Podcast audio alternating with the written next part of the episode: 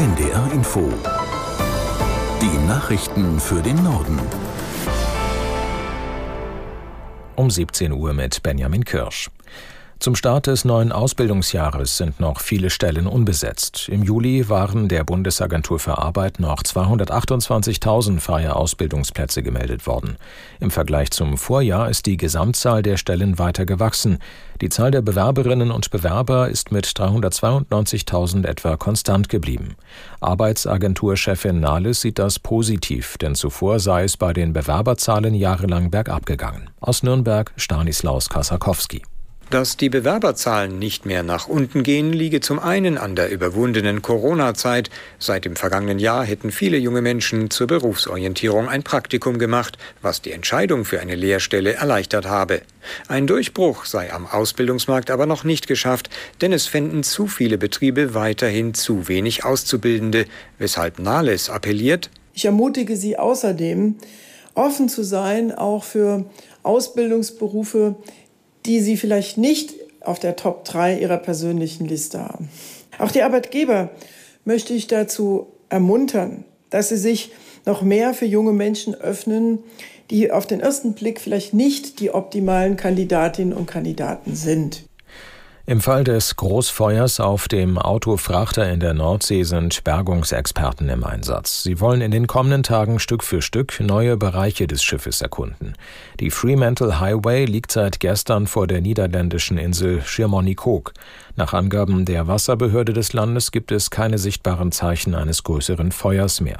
Brandnester können aber nicht ausgeschlossen werden. Behördensprecher De Feiter sagte im niederländischen Rundfunk, es sei unklar, wie lange das Schiff vor Schirmonikog bleiben müsse.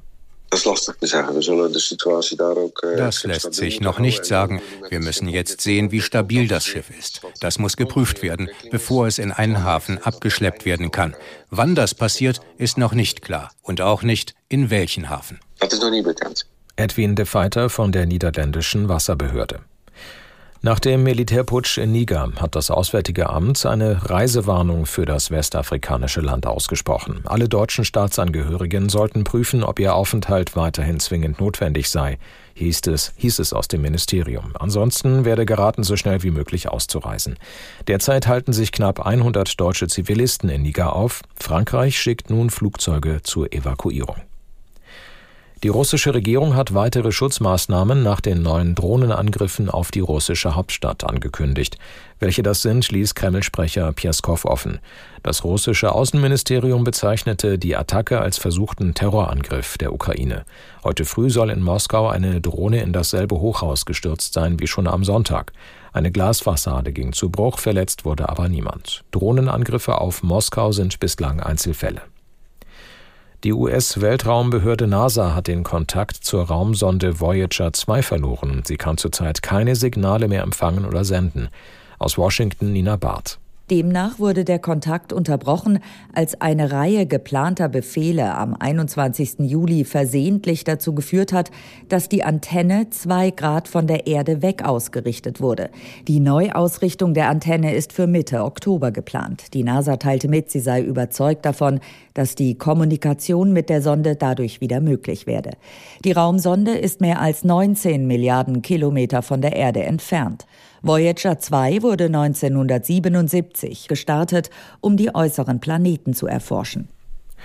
Beim Wacken Open Air in Schleswig-Holstein bleibt die Lage wegen des durchnässten Festivalgeländes schwierig. Die Veranstalter bleiben bei ihrem Aufruf, vorerst nicht anzureisen oder sich einen Zwischenstopp zu suchen.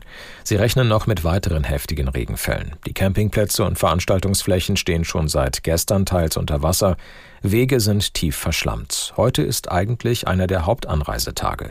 Das Heavy Metal Festival beginnt offiziell morgen. Soweit die Meldungen.